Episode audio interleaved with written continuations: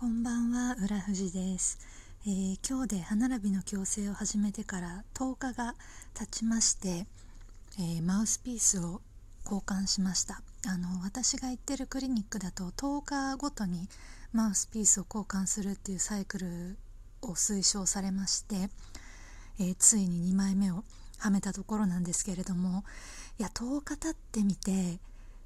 結構しんどいなって思い始めました。あとさっき2枚目つけたんですけどなんか合ってないっていうかあの前歯の右上のところが浮いててすごい喋るたびにあの内側の粘膜に刺さるっていうか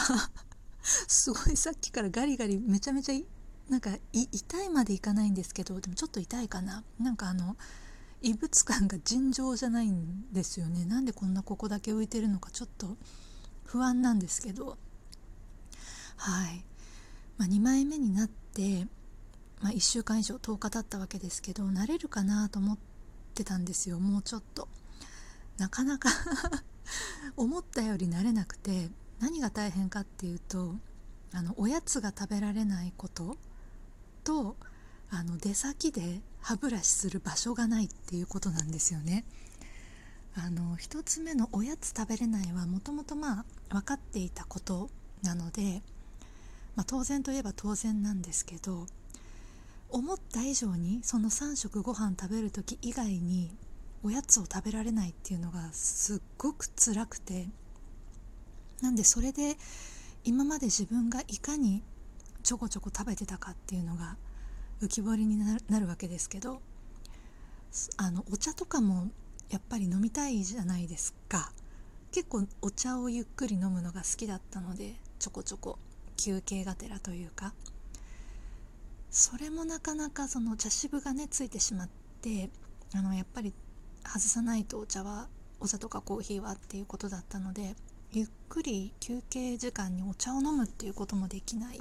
ていうのが結構つらい。でおやつも食べれないっていうのが相当つらいと。ね思った以上におやつなし生活は慣れるまでに時間がかかりそうですね。っていうのとあとはその歯ブラシ。あの外出した時外食した時はあのご飯を、まあ、食べる時もちろん取ってで食べ終わったら磨いてまたマウスピースをつける必要があるんですけれどもいや外食してみて思ったのはそんなにゆっくりこうマウスピースを取って洗って水洗いしてでゆっくり歯ブラシしてでまたマウスピースをつけるっていうことができるほど広くて綺麗なトイレがある飲食店ばかりじゃないっていうところなんですよね。一人だったらいいんですけど1人だったら結構自分でね綺麗な場所を選べるじゃないですか。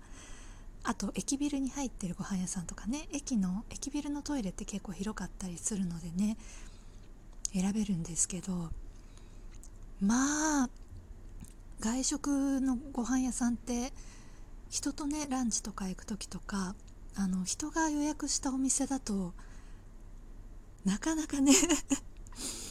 そうなんですよ。この前偶然そのランチにあの知人と行った時に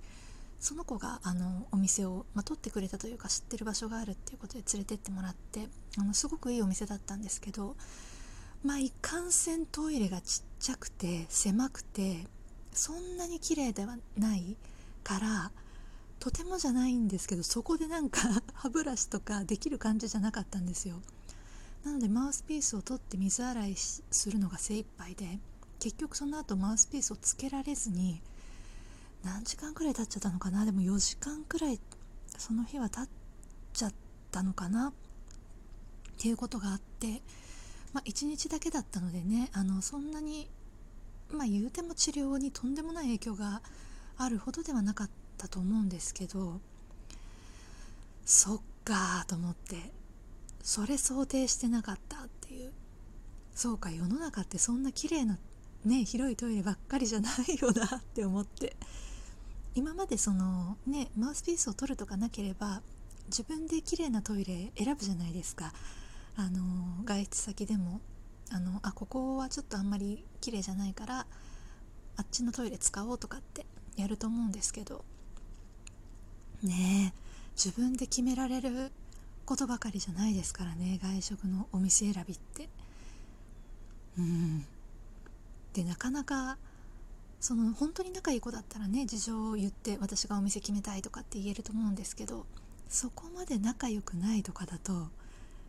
ねちょっとそれもなんか言い出すのもはばかられるみたいなところがあるのでねこれはちょっとうまいこと解決したい課題の一つだなと思いながら。過ごしておりました。って言ってる間にもなんかすごいさっきから角が刺さってて 上唇になんかすごい痛くなってきたのでちょっとさすがに外してもう一回つけ直そうかなと思います。はい。それでは今日はこれで失礼いたします。浦富でした。